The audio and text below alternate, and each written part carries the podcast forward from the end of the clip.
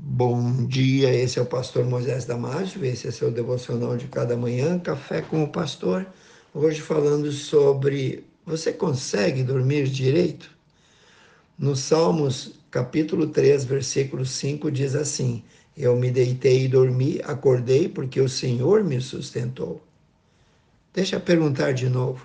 Você consegue dormir direito ou você é uma pessoa que sofre de insônia? Durante o sono, o Senhor trabalha a favor de todos aqueles que são seus filhos. E mesmo quando não conseguimos dormir, Deus pode ter um propósito em nos manter acordados. Existem, na realidade, duas bênçãos sobre o sono: a de dormir e a de acordar. O salmista diz no capítulo 4, versículo 8: Em paz também me deitarei e dormirei porque tu, Senhor, me fazes habitar em segurança.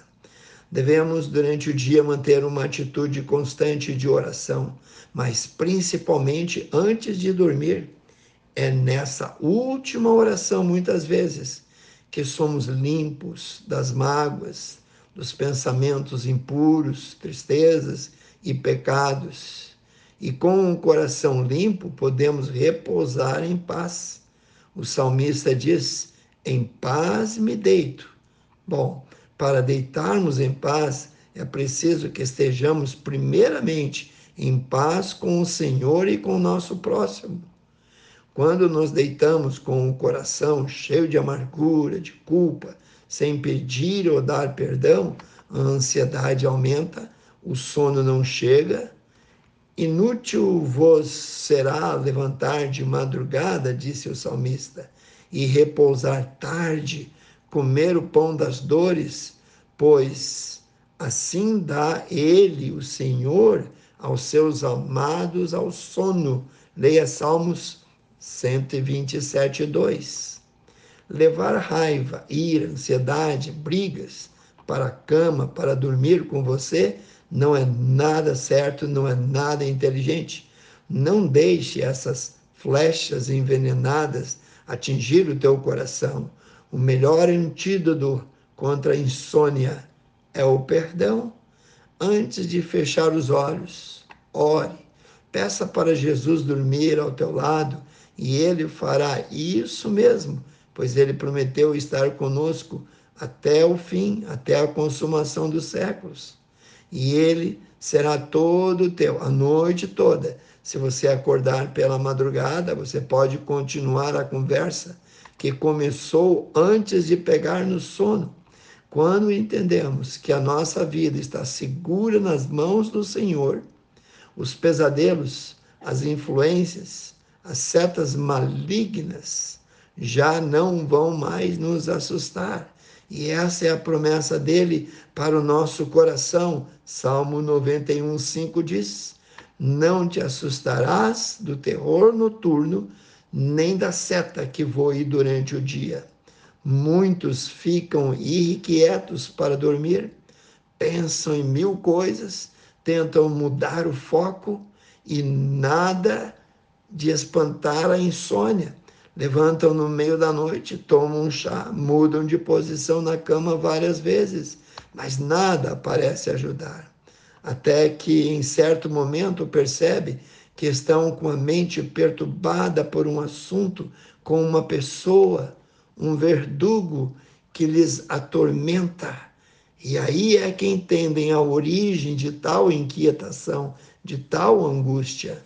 Aí percebem que o inimigo é espiritual, que o inimigo está tentando atacar a mente, pois dessa forma não teriam disposição para fazer tudo o que precisam fazer no dia seguinte. Nós já sabíamos disso antes, mas ao invés de ir buscar uma solução, ficamos muitas vezes remoendo pensamentos e sentimentos que nada acrescentam. Vou te dar um pequeno resumo. O melhor a fazer quando a insônia bate a porta é orar um pouco mais, isto é, caminhar com o Senhor um pouco mais, entregando a Ele os motivos pelo qual não consegue dormir e conversando com Ele. Se o problema da insônia continuar por mais dias, por mais semanas, eu te aconselho a pesquisar na internet ou ir direto à Bíblia versículos que falam sobre o sono.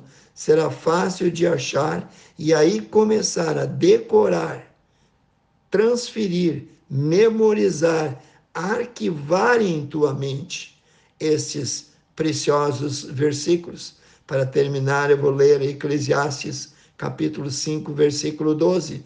O sono do trabalhador é ameno, quer coma pouco, quer coma muito, mas a fartura de um homem rico não lhes dá tranquilidade para dormir.